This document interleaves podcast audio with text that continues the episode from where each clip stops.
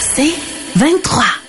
Patrick Lagacé en accéléré. Les meilleurs moments du Québec maintenant en moins de 60 minutes. La presse révélait aujourd'hui que la ville de Montréal avait démantelé au moins 460 campements de sans-abri depuis le début de l'année 2023, dont 420 dans l'arrondissement Ville-Marie. Si vous vous promenez en ville, et pas juste à Montréal, euh, c'est un phénomène qui existe un peu partout, vous allez voir, dans les parcs, dans certains terrains vagues, sous les viaducs, dans les places publiques, il y a de plus en plus de sans-abri qui érigent des tentes et des fois, ça devient des campements. Il y en a plusieurs.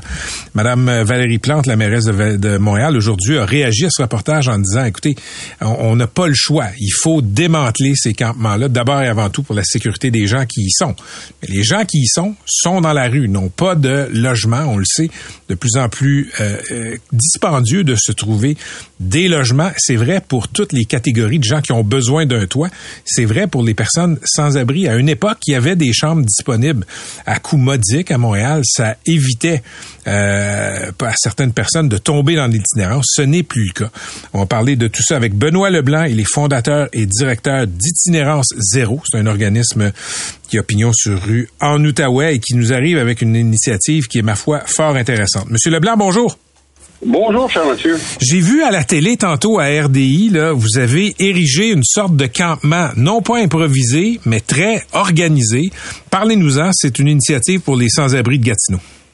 Oui, absolument. Le principe du campement, c'est qu'il y a 50 tentes chauffées euh, qui sont placées. C'est clôturé tout le tour. Il y a une unité d'intervention au centre dans une roulotte où y a un gardien de sécurité, deux intervenants, 24 heures par jour.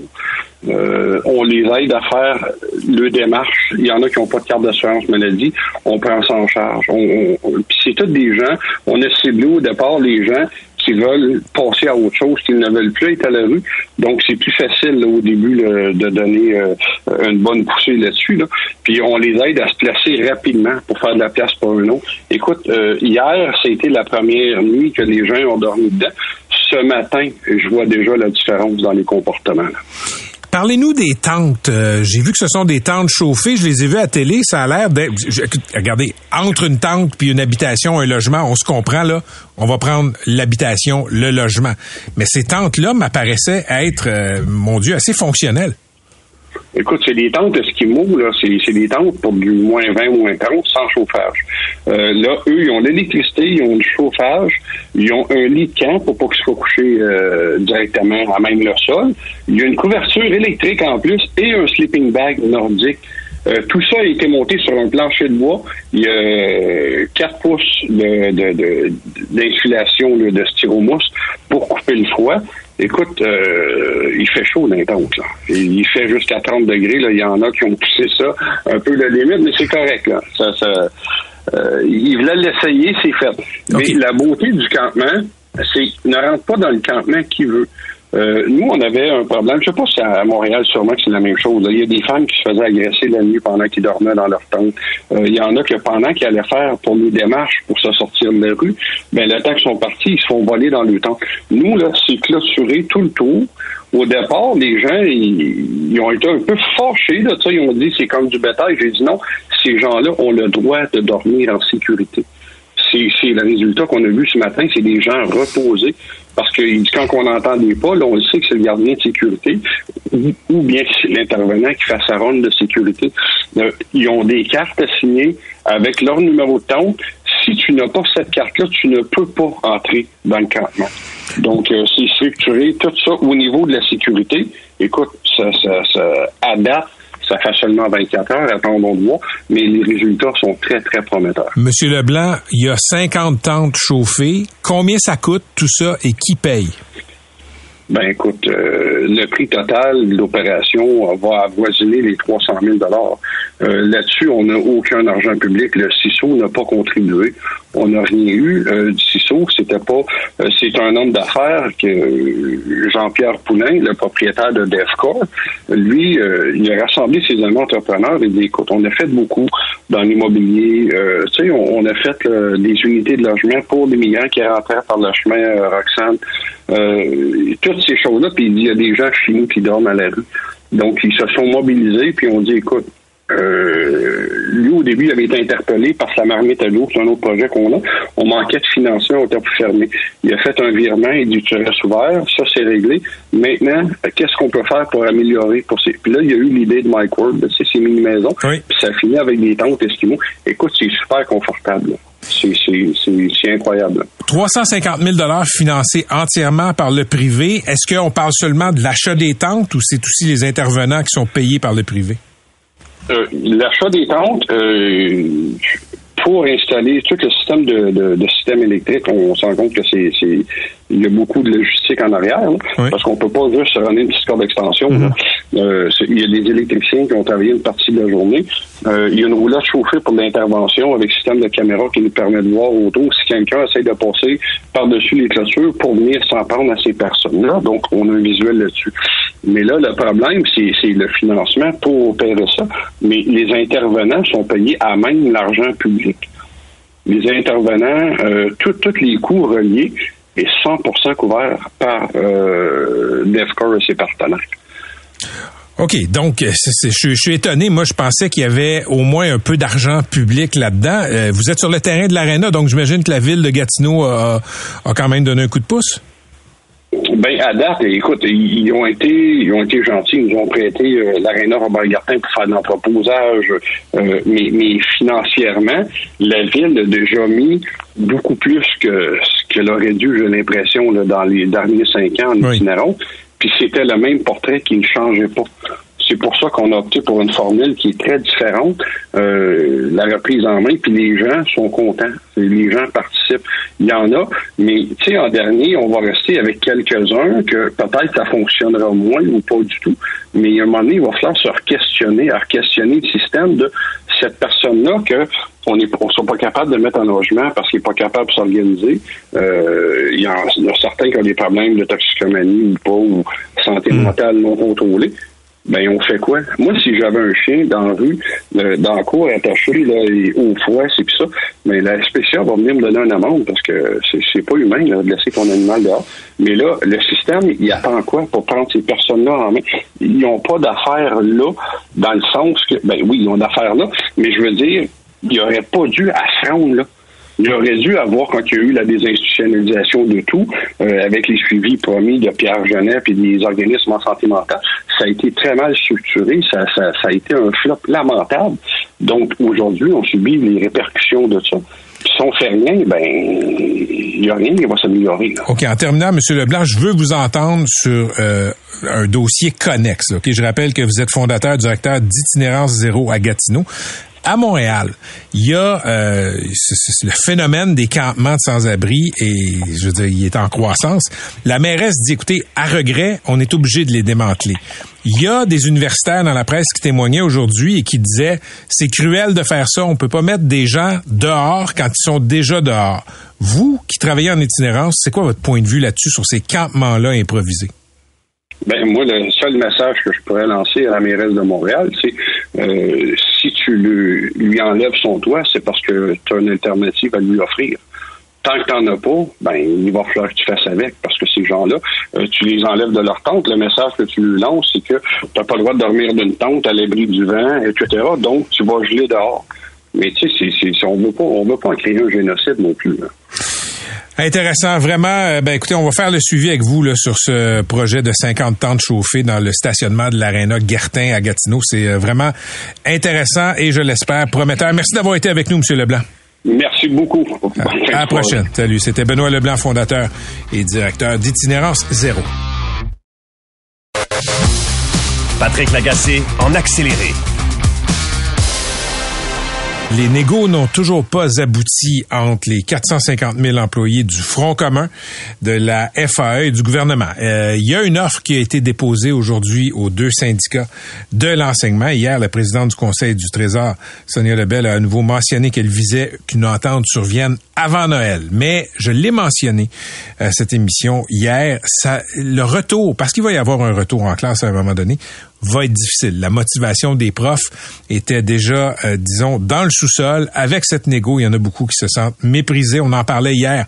Euh, il y en a qui se demandent s'ils vont changer de carrière. En tout cas, il y avait un immense intérêt pour un atelier en ligne hier midi sur euh, le recyclage de compétences pour les profs. On parle de tout ça avec Luc Papineau. On le reçoit souvent à cette antenne, enseignant de français au secondaire depuis 31 ans. On peut le lire régulièrement dans le Journal de Montréal. Luc, bonjour. Oui, bonjour. Luc, vous avez publié hier dans le Journal de Montréal euh, une autre chronique, et je dirais que c'est une chronique coup de poing où on devine votre ras-le-bol. Euh, vous dites, mon métier est noble et vise à éduquer des jeunes, mais là, vous remettez votre choix en question parce que vous aviez décidé d'aller jusqu'au bout euh, avant de prendre votre retraite. Là, vous avez envie de la prendre plus rapidement qu'anticipé. Ben, dans les faits, je regarde autour de moi, euh, le moral, il est pas très élevé. Et je suis quand même avec la FSE. On a fait quoi? Euh, huit jours, huit jours et demi de grève? je pense à mes collègues euh, de la FAE que ça fait un mois. Écoutez, si on avait dit au début, après la pandémie, un beau jour, les élèves vont manquer un mois d'école parce qu'on négocie, tout le monde aurait trouvé ça absurde en disant, voyons, c'est tellement important l'école. Et aujourd'hui, le gouvernement qui nous a dit l'éducation c'est important, moi je pense qu'il se traîne les pieds dans une négociation et ça fait un mois que les jeunes n'ont pas d'école. Ils se traînent les pieds. Je suis désolé, je suis rarement affirmatif, mais un mois, Monsieur Lagacé, ça n'a aucun sens. Luc, je veux vous entendre là-dessus parce que je sais que les auditeurs se posent la, même question. Comment on sait qui du patron et des syndicats se traîne les pieds à la table? C'est quand même assez opaque ce qui se passe là. Nous, ce qu'on a comme euh, rétro, comme rétroaction, c'est qu'il y a, y a peu de demandes syndicales qui sont véritablement écoutées à la table. Euh, il y a peu d'idées syndicales qui sont mises de l'avant. C'est my way or no way, excusez-moi l'expression, mhm. mais c'est ça. Et on a commencé, tu sais, il y a un chroniqueur à un moment donné qui a dit, on dirait des négociations marketplace. On a commencé en offrant 10% aux enseignants. Là, on dit, ah, 12, on va peut-être monter à 16, à 17. C'est de la perte de temps. Moi, euh, par moment, je me dis, on devrait remettre ça dans les mains d'un arbitre, ça irait plus vite. Euh, sauf que le gouvernement n'a pas nécessairement envie. On sait quand les arbitres tranchent, hmm. c'est rare qu'ils tranchent en défaveur du gouvernement. Fait qu'on va dans une négociation politique, puis là on essaie, mais l'argent qu'on croit économiser a un coût social énorme auprès des jeunes. Euh, les gens disent, ah, on paye l'augmentation avec nos, nos, nos salaires dont on est privé. C'est pas vrai. Si on gagne suffisamment de points de, pourcentage de salaire, on rattrape ces sous-là. Mais actuellement, la négociation, et je suis premier surpris M. Lagacé. La négociation se fait autour des services offerts aux élèves. C'est ça. Quand on parle de composition de la classe, c'est, honnêtement, les services offerts aux élèves. Les classes qui sont remplies, pâtées, je pense que le terme est exact, d'élèves en difficulté, de, la classe ordinaire, les services pour eux ne sont pas adéquats. Et ce que les enseignants demandent, c'est, quand on dit avoir la composition de la classe, c'est s'assurer que ces enfants-là aient des services pour qu'ils se développent et on est en train de négocier aux tables, puis le gouvernement ne veut pas de contraintes. Le gouvernement ne veut pas d'obligations. La flexibilité, c'est pour les enseignants. Mais quand on demande au gouvernement, est-ce que vous allez pouvoir assurer un panier de services? Oups. Avez-vous euh, avez-vous l'impression, avec la teneur des négociations, Luc Papineau, qu'au retour, il puisse y avoir, euh, il puisse y avoir un après-grève qui va bien se passer dans les classes?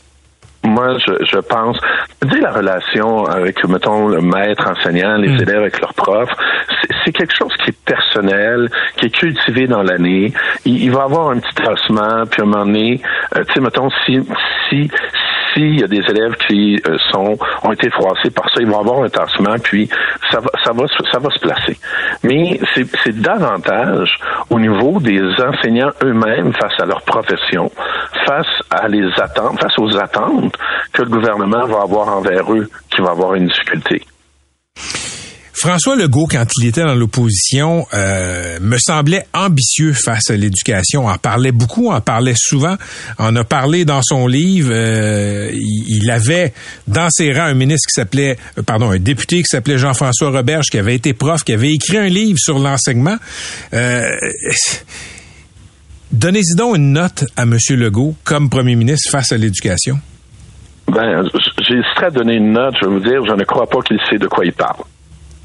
Et si on, on nous dit ah les syndicats n'ont pas à gérer l'éducation, mais moi je crois qu'un comptable, puis actuellement c'est un animateur de radio, sans vous offenser, euh, sont pas mieux pour gérer l'éducation non plus. Actuellement, l'éducation est victime, puis le mot est un peu dur, mais c'est ça la réalité, est victime des politiques d'un gouvernement selon euh, ses humeurs, selon comment il a envie, etc., etc. C'est plus facile pour un gouvernement, on dirait, d'investir l'argent dans une équipe de hockey que d'investir de l'argent dans une école. Il faut se poser des questions. Oui, mais écoutez, moi aussi j'ai fait beaucoup de kilométrage sur euh, les 7 euh, millions consentis au ben, Kings. regarde là, on va avoir un casino sur l'île Notre-Dame. On va, excusez, on va avoir un hôtel sur l'île Notre-Dame. C'est le temps d'investir. Ben, c'est le temps de faire du rattrapage salarial pour les députés.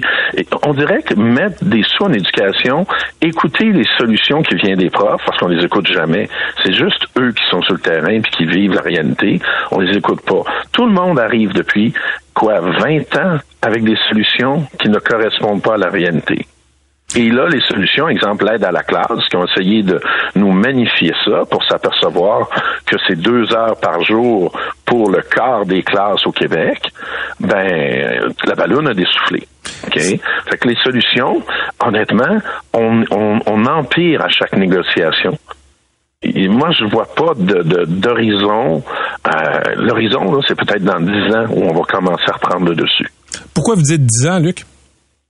Euh, ben, le, le, le temps peut-être d'avoir de nouveaux enseignants.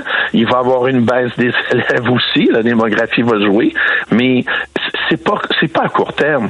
Et puis, ce que ce que la négo actuelle a démontré, et j'espère que plus personne va nier, c'est que les négociations des conventions collectives des enseignants déterminent aussi les services offerts aux élèves. Quand on parle de la composition des, des classes, on parle des services offerts aux élèves. Et c'est ça qui est en train de se négocier. Et c'est pas que ah les conditions de travail des profs, c'est qu'est-ce qu'on donne à nos élèves pour qu'ils réussissent. Les profs qui sont actuellement en grève, parce qu'il y en a qui sont en grève actuellement, eux ce qu'ils veulent, c'est plus de services pour les élèves, des classes équilibrées, des classes qui fonctionnent.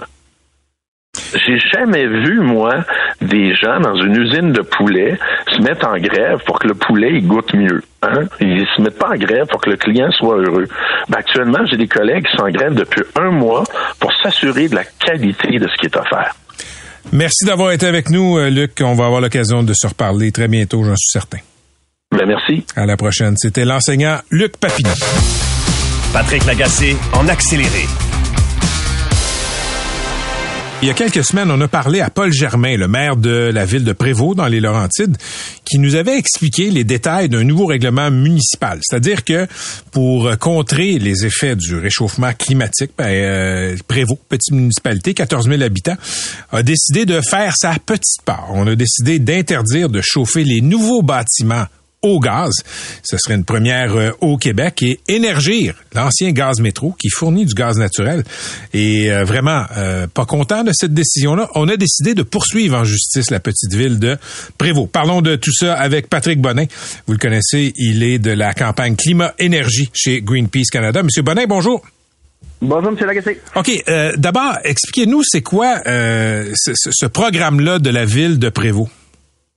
Ben, essentiellement, euh, c'est ce que font d'ailleurs euh, plusieurs villes, même États à travers la planète. Là, c'est l'idée de décarboner, de réduire les émissions de gaz à effet de serre dans les bâtiments. Évidemment, au Québec, la première chose à faire, c'est d'arrêter d'ajouter de nouvelles installations de chauffage au gaz, de prendre de l'électricité à la place. Donc, la première composante, c'est d'interdire l'ajout de, en fait, l'interdire les nouveaux bâtiments qui seraient chauffés au gaz. Donc, les gens doivent aller vers des thermopompes, vers des accumulateurs de chaleur, donc des solutions qui existent déjà.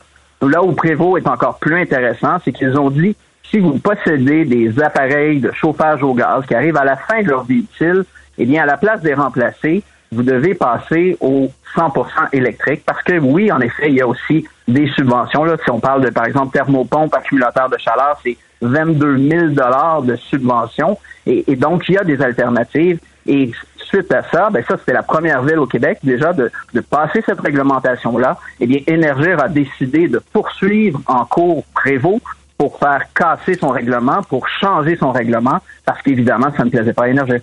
Est-ce qu'il y a d'autres villes au Québec qui considèrent peut-être imiter Prévost?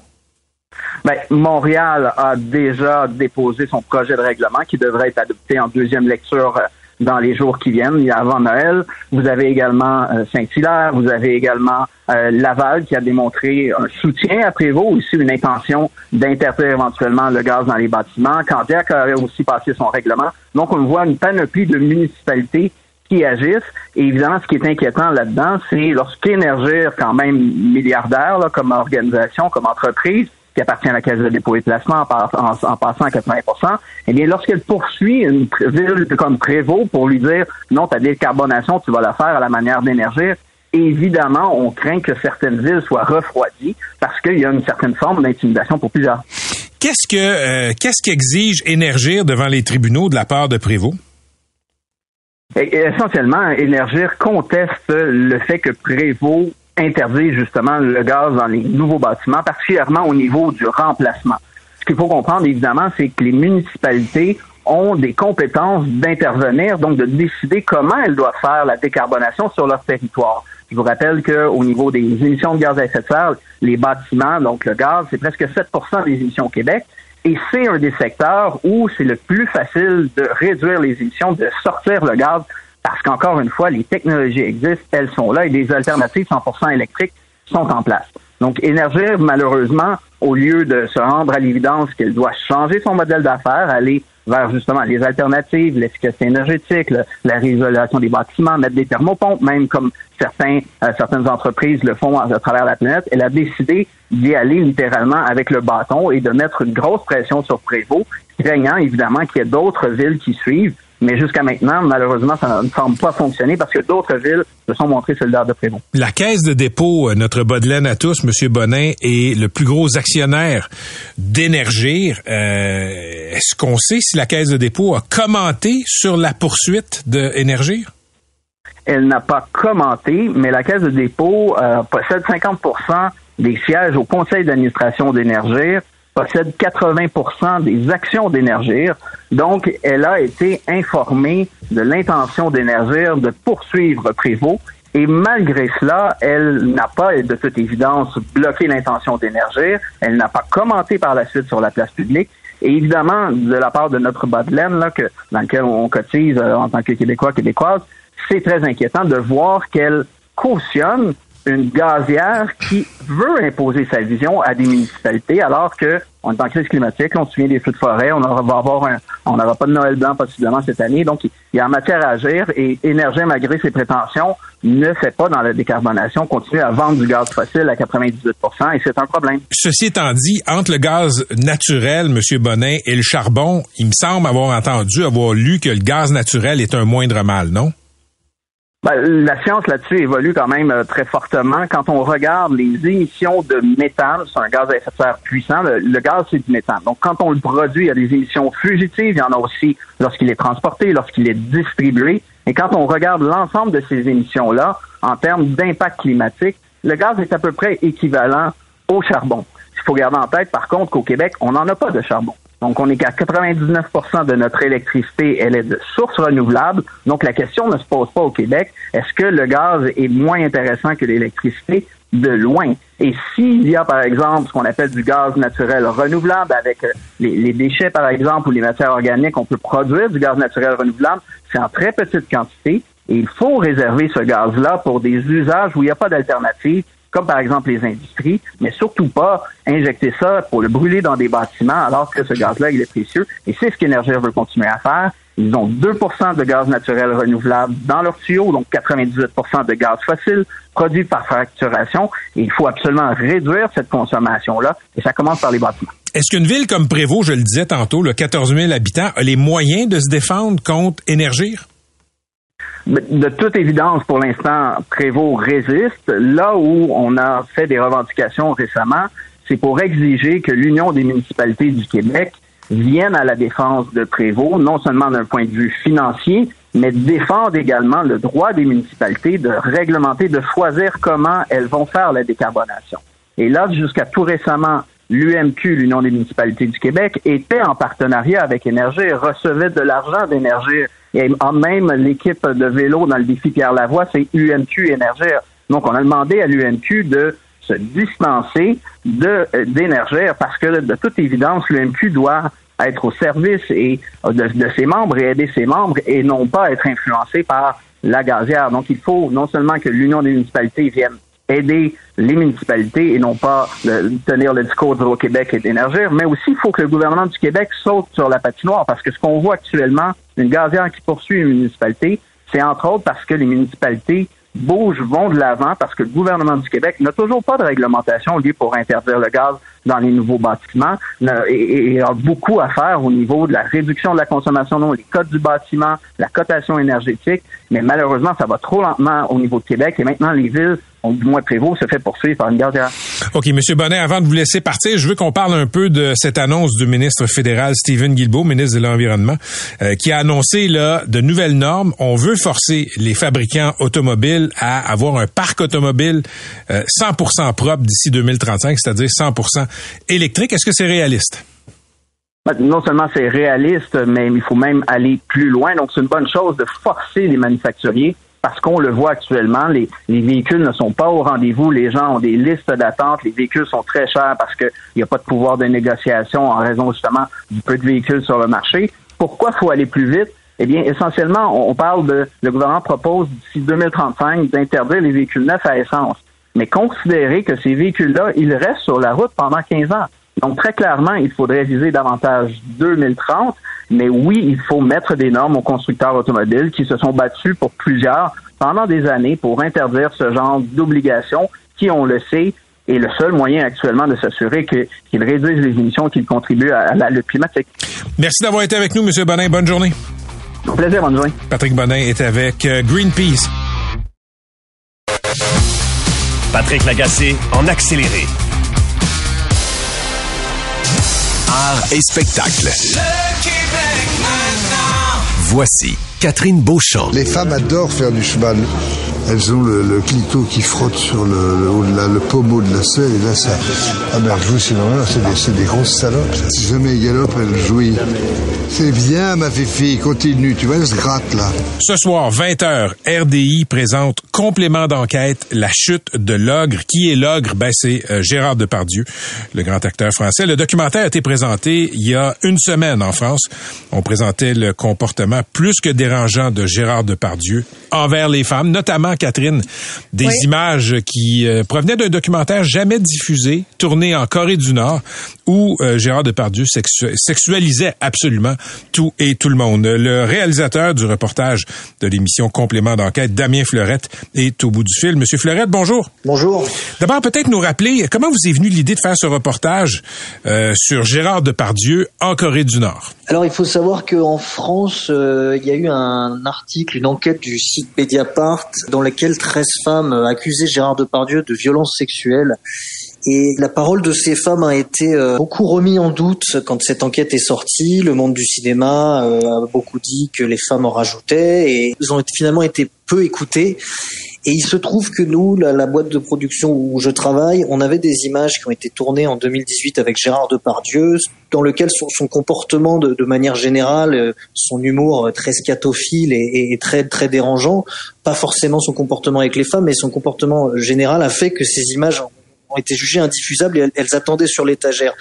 Et quand il y a eu ces accusations qui ont été formulées par ces 13 femmes, je suis allé re-regarder ces images et je suis allé chercher à voir comment Gérard Depardieu se comportait avec les femmes. Et on s'est rendu compte qu'à chaque fois qu'il rencontrait une femme lors de ce voyage en, Corée du Nord, il basculait tout de suite dans le registre sexuel et on avait un comportement qui s'apparentait la plupart du temps à du harcèlement sexuel de, Gérard, de la part de Gérard Depardieu.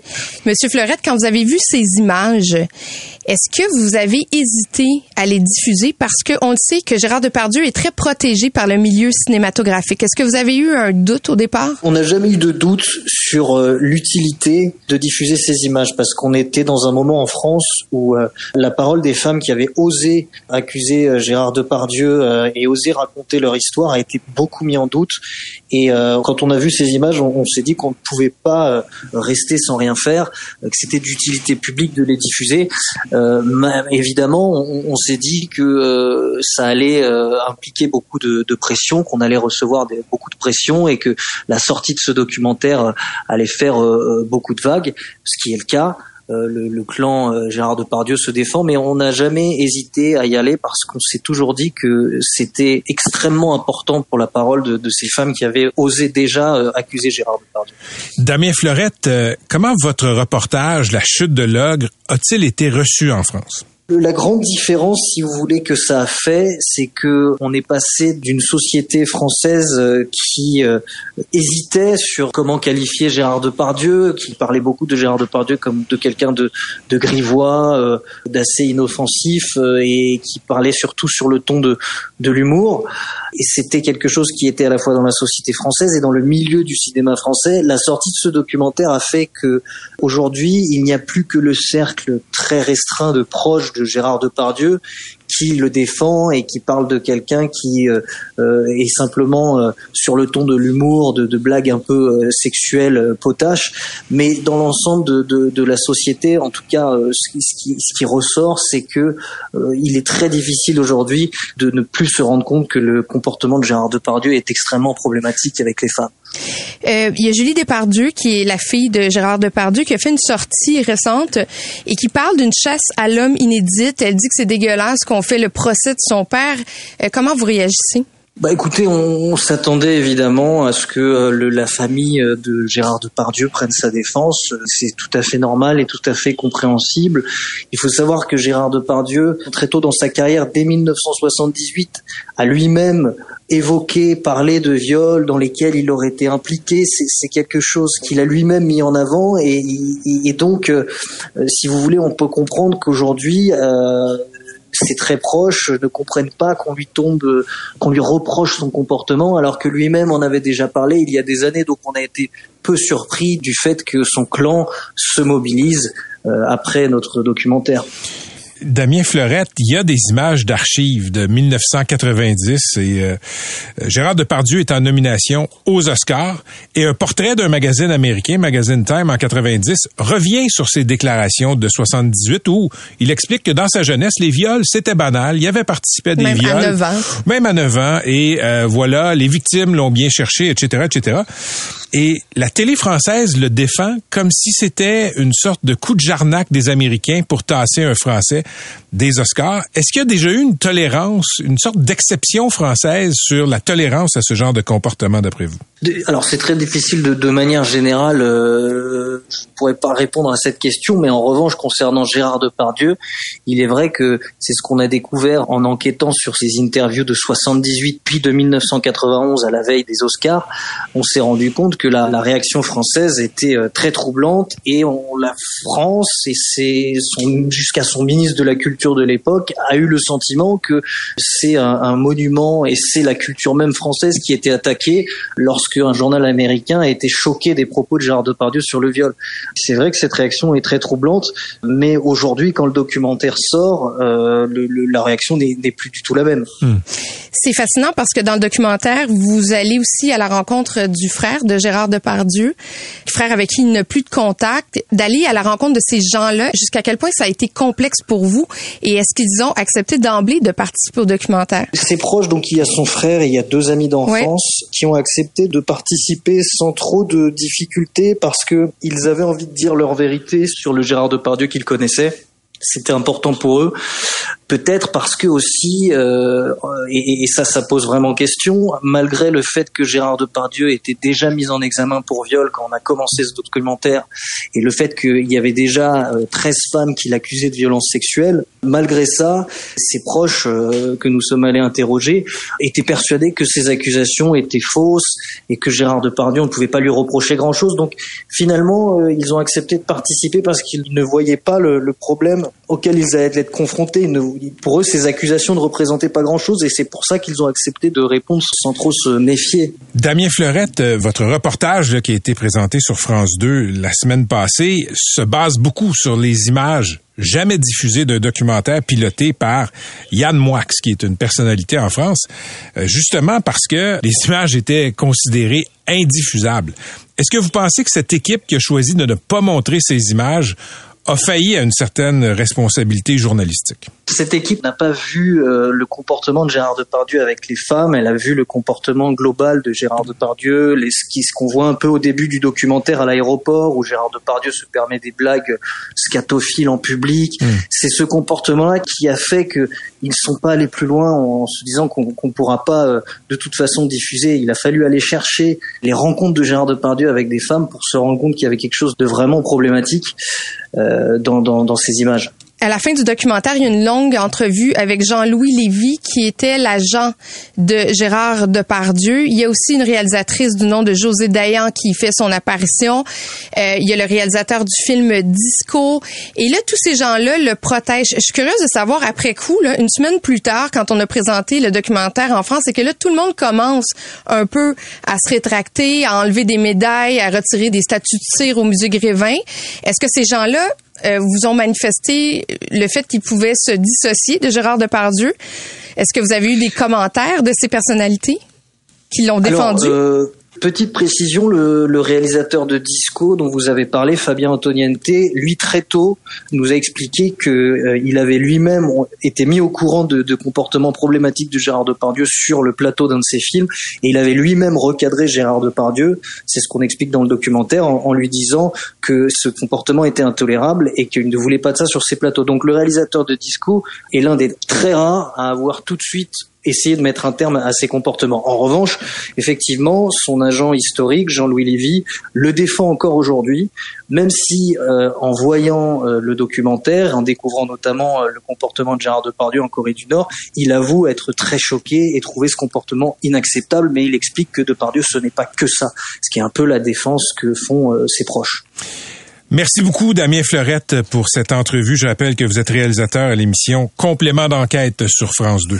Merci à vous. Merci. Et le documentaire, Catherine, euh, de complément d'enquête qui s'intitule La chute de l'ogre est passé, euh, va passer ce soir sur les ondes de RDI 20h. Absolument. À voir, euh, c'est un documentaire coup de poing. C'est, c'est le moins qu'on puisse dire. Patrick Lagacé en accéléré. C'est 23.